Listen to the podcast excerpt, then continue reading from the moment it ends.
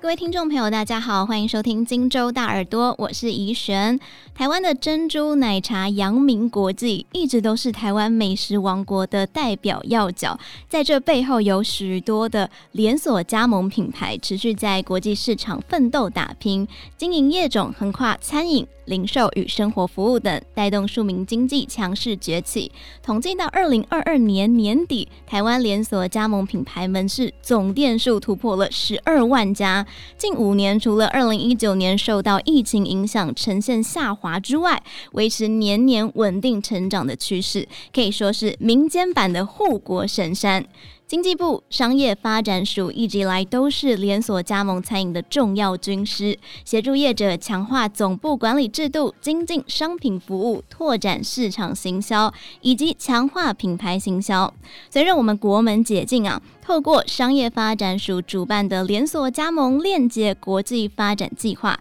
协助业者解析海外商情与法规，建立市地化经营。以及组团到海外参加连锁加盟展会。那我们这一集节目特别邀请到了经济部商业发展署苏文林署长来跟我们分享，商业发展署是怎么样有效加速业者布局海外脚步，做大事业版图，也让国际看见我们台湾连锁品牌领先群雄的品牌力。欢迎署长，于轩好，大家好。署长你好，刚刚在开场的时候就稍微跟各位听众朋友介绍了一下商业发展署。其实商业发展署一直以来就是在幕后默默的将我们台湾连锁品牌在国内外发光发热。不过其实以前经济部商业发展署是叫做经济部商业司，在今年九月二十六号的时候才正式升格成为商业发展署。那想要请问一下署长，升格为署之后呢，有哪一些重要的推动方向，我想先简单说明一下司跟署的差别。过去司是一个幕僚单位，大家对商业司比较多的了解是，我要办理一些公司登记啊，或者是有一些那个法规上面的问题，比较没有注意到。过去商业司也做了蛮多商业服务业的发展工作，不过因为它是一个幕僚单位，所以其实在这个产业发展上面，在推动上面会受到一些局限。因为我们也看到哈，因为最近我们。发表了那个商业服务业的这个年鉴哈，在二零二二年，我们整个商业服务业的产值已经超过十三兆，占我们整体大概 GDP 有百分之六十一，就业人口也有占六成，所以我们其实在看产业发展，已经不是完全只有制造业哈，其实商业服务业也是非常的重要，所以我们变成署之后，我们会除了原来的比较管理面的这些以外，我们会更强化。就是商业服务业的一个发展辅导推动工作，连锁加盟其实也是我们要重力去推动的工作之一。不管是商业司还是商业发展署，都是商业服务业者最佳的伙伴啦。那其实连锁加盟产业呢，跟这个民生的消费是有很紧密的关系跟连接的。可不可以请署长分享一下最近这几年商业发展署促成连锁产业发展的实际成果？其实连锁加盟在国内发展也蛮长一段时间哈，那其实就刚刚像怡璇讲的，连锁加盟其实它主要的业别就是跟我们的食衣住行相关。过去的话，我们在辅导那个连锁加盟业者，会从他开始总部的经营能力提升，让他怎么样去管理这些加盟组。慢慢的，我们这几年会更强化在市场拓展的部分。也看到，其实我们有很多很不错的服务业品牌，他们其实是有机会往海外去发展的。尤其是像最近几年的餐饮业，不管是饮料或是餐馆，都非常受到外国人的一个喜爱。所以我们也很高兴看到，其实有蛮多成功的连锁加盟品牌往海外去了。那目前有到哪一些国家呢？我们东南亚许多国家，像这个菲律宾、马来西亚、越南、新加坡等等都有。最近两三年，我们发现往欧洲、美国的也非常的多。也就是看到我们的业者哈，他除了过去在东南亚布局以外，现在也看到欧美市场其实是一个蛮有潜力的一个市场，有蛮多的品牌就会往欧美去。好，刚刚署长有分享了一些，就是很多品牌啊，就不管是到东南亚，又或者是到欧美，有非常非常多的案例。那其实我觉得呢，就是商业发展署虽然就是帮助大家创业，然后拓展据点，其实也算是帮各位业主去圆梦啦。圆一个就是我除了想要在国内拓展之外呢，也想要跨海到国外去做经营哦。像是刚刚有提到菲律宾、越南，然后泰国、韩国，甚至是有到欧美发展。署长可不可以跟大家分享说，有没有哪一些你印象很深刻的案例？最近几年应该发现有一家那个咖啡连锁店叫黑沃，也是一家蛮知名的一个新创哈。它是在二零一六年成立的，创办人他是非常喜欢咖啡。我想很多人创业都是因为喜欢某一件事情开始。刚开始的时候，他在国内展店哈，当然也是以这个开放加盟为主，让很多也想用咖啡店来创业的人可以加盟到他这个品牌。后来呢，他也开始往海外去，所以在二零二零年的时候，他有进入到越南的市场。二零二一年的话，也有跟马来西亚的这边的业者来合作哈。今年他就在马来西亚跟文莱有开始展店，其实就慢慢把市场从台湾拓展到海外去。另外还有一家哈，也是蛮可爱的哈，就是一群八年级的年轻人。他们就喜欢吃炸冰淇淋哦，所以他就开始用这个炸冰淇淋当做他们的创业的一个起点。刚开始他也就是用移动餐车啊，或是街边店的一个方式，不过他们展店非常的快哈，也非常有想法。更重要是他其实也知道怎么样去运用这些政府的一些资源啊，比如说到海外展店，他可能语文能力很重要，可是你不只是英文好，你可能在经营上面，你可能会需要有一些英文简报的能力。可以让外国人他们会愿意来跟你合作，所以他一开始是有参加我们连锁加盟计划的英语简报营。之后的话，大概我们也有在辅导他做总部的营运能力提升。当然，他有一些新的服务模式，也有申请到我们服务业创新研发计划 SIR 的一个补助哈。那我想这些年轻人都很有想法，所以他现在在国内应该是有超过四十家的店。国外的部分，在二零二二年，他也在马来西亚有展店哈。那在新加坡也透过区域授权的方式哈，今年的七月，带有进驻到这个新加坡的樟宜机场，有一个柜位动心炸冰淇淋。大家如果有去新加坡玩的话，可以去看一下樟宜机场这个柜位哈。这个也是我们非常知名的一个连锁加盟的一个品牌。刚刚提到的动心炸冰淇淋，我自己印象很深刻，是因为我今年刚好就是去了新加坡，我就看到了这个品牌，然后就有聊到说，哎，原来就是来自台湾，就觉得嗯，有一种解了那种思乡之愁的感觉。那署长可不可以再进一步跟大家分享说，这样子的一个计划是如何去做协助的呢？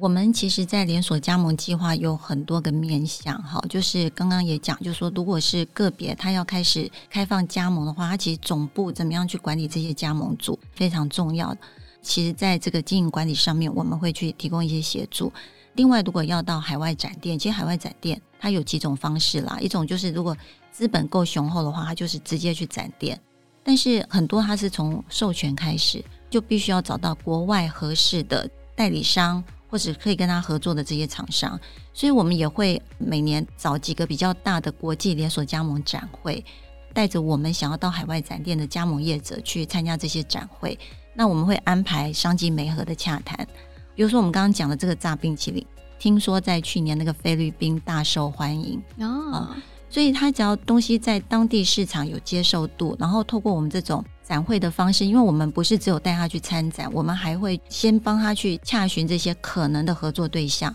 安排做商机洽谈，让他们这个合作成功的机会又增加。其实对我们的业者来讲，有时候他不知道合作对象在哪，就可以多参加我们这种媒合活动。另外，在国际化辅导上面，也许在合约上面，他不知道说这个合约签下去，授权合约或是合作合约，这个有没有一些法律的问题，或者这样的权益对我有没有影响？那我们的这个辅导顾问其实也可以提供一些专业的意见。听起来这个辅导顾问扮演非常重要的角色，就是要非常了解在地，然后呢，也要很了解品牌，再去按照他们这样子的一个适地性去做适合他们这样子的规划。那我自己本身很好奇的就是顾问这一块，感觉就是非常的专业。那在顾问这一块，你们是如何去选择最适合这个品牌的顾问呢？我们国内其实顾问非常多，但每个领域不一样。那我们会针对这个业者的需要去做一个遴选。我们其实有一群常在合作的这个顾问群，那我们也会随时去看他们在辅导的一个成果。当有一些非常有经验的顾问，其实真的给我们业者蛮多的一个帮助。顾问呢，就是非常非常的专业。那当然再加上商业发展署的计划一起合作，就可以提供给业主非常适合他们自己的一个经营方式、经营方向了。那完全就是一个很客制化的服务。这样听起来，虽然刚刚听到两个案例都是餐饮业哦，但是却有不同的需求跟经营的要点。现在在疫情之后啊，国际市场就开始复苏了嘛，很多业者就想说，哎，我要拓展一下我的市场。那署长认为，企业应该要怎么样去借力使力？趁势的去扩大这个他们的市场版图。我觉得第一，他要先有一些基本商情的掌握。到底我在从事的这个事情，或是我卖的这个商品、这个产品，到底在哪些市场是比较受欢迎的？以政府单位来讲，我们有不同的合作的团队，都会有一些商情资讯可以参考。第一个就先去掌握商情，接下来就说锁定目标市场以后，可以参加。政府的相关展会，我们商业发展署每年都会定期带着业者到不同国家，都是一些国际的连锁加盟展。当然，除了商业发展署之外，像贸协他们也会去搜寻一些那个国际的展会，那有适合的也可以参加。另外的话，我们其实国内有两个比较大的连锁加盟的一些相关协会，他们也会办一些展会。我觉得他们可以去做一些筛选了哈，但如果就说还是有疑虑的话，我觉得可以从政府的辅导资源开始做，从政府的一些辅导资源开始慢慢介入去接洽。我们也会办一些，比如说教育训练啊、培训啊、哈论坛啊，从这边开始收集一些资讯。接下来就是说可以参与我们的一些展会，然后我们会安排可能的潜在合作对象去做一个商机洽谈。最近两年哈，我也观察到有一个比较特别的一个趋势哈。过去我们都会找国外的代理商，嗯，其实忘了我们其实有一些侨商、台商，可能在海外已经落地一段时间了。过去他们可能比较多做的产业，不见得是跟我们连锁加盟从事的这个食衣住行相关哈。他们这些侨台商其实也发现，我们台湾的连锁品牌在海外市场有一些基本的知名度跟发展潜力。所以他也会来找我们，就是说有没有一些比较好的连锁品牌，他们可以合作。像上个礼拜，我们就接待了一团的侨商，他们就对我们的一些连锁品牌非常有兴趣。就说如果除了我们接洽这个海外的合作商跟代理商以外，我们的这些侨台商其实也都是可能潜在的一个合作对象。尤其是有一些台商在海外，比如说像东南亚、澳洲等，他们可能就是从事类似综合的零售这种 shopping mall。Shopping Mall 里面可能他们就会非常需要有一些台湾的餐饮品牌在里面设一个专柜，这样也是一种合作方式。慢慢从小柜台开始大到展店，就说开始去测试这个市场的水温之后，啊，那如果觉得有不错的发展机会，可以再往下一步看是不是要再去做更大展店的一个规划。所以其实商业发展署提供了非常多的协助，就像刚刚署长提到说有协会啊，有展会，还有很多课程、论坛，甚至是会有海外的一些资源，大家都可以互相来做合作。那可能有一些业主啊，听我们节目听到这边就会想说，哎，那我今天就是想要创业，又或者是说我想要从单点式的经营跨到海外，那这样子一个计划啊，有没有一些申请的门槛呢？申请的门槛，我觉得可能分阶段来讲。如果已经是连锁加盟业者，其实我们每年在辅导计划要推动之前，我们就会开始公告我们的今年的资源大概可以去辅导多少的连锁加盟业者。基本的门槛大概就是说，你必须是连锁加盟业者啦。当，你要做什么样的辅导，就会看一下你不同的一个条件。另外一个就是说，它本身可能还不是。他有可能从加盟开始，可以参加，就说，其实在国内每年也会有很多的这种连锁加盟的创业展，可以去看看是不是从加盟组开始，或者是说你不想成为加盟组，你想一开始就想要创业，我觉得可以多去上一些课或参与一些论坛，收集一些资讯再来决定哈。因为如果完全没有连锁品牌的经营经验，然后也没有创业经验，那一下子要去跳到海外，其实真的风险也比较高啦。可能自己要想好哈，或者是有一些基本的创业经验，再来想一下下一步的布局。所以有一些创业梦的朋友，一定要先想好，说我到底要做什么主题，然后这个根基要扎好，才有机会就是从单点式，然后甚至到未来呢，可能跨到海外去做发展哦。那最后，署长有没有什么想要跟大家做补充的呢？我想哈，连锁加盟品牌，我们应该是更简单讲说，这些连锁加盟其实做都是从事商业服务业。我们台湾的这个服务业的品牌。其实有蛮大的一个潜力哈，那我们也希望说，这些业者想要往海外去，可以多运用一些政府的一些相关资源。那我们成为署之后，其实我们有更多的资源来协助我们的服务业品牌的一个发展。如果说想要多接洽哈，或多知道这方面的一讯息，就上我们商业发展署的官网，我们都会有相关计划的一个讯息的露出跟说明。如果大家有兴趣进一步再洽询的话，我们官网上不同的计划也会有不同的联络电话。没错，大家听完这一集呢，非常的有兴趣的话呢，都可以找经济部商业发展署，那么都会提供非常适合各个品牌的建议。当然，很期待未来可以看到更多台湾品牌在国际舞台上面发光发热。今天非常感谢署长的分享，也谢谢各位听众朋友的收听。那我们就下次再见喽！谢谢，谢谢大家。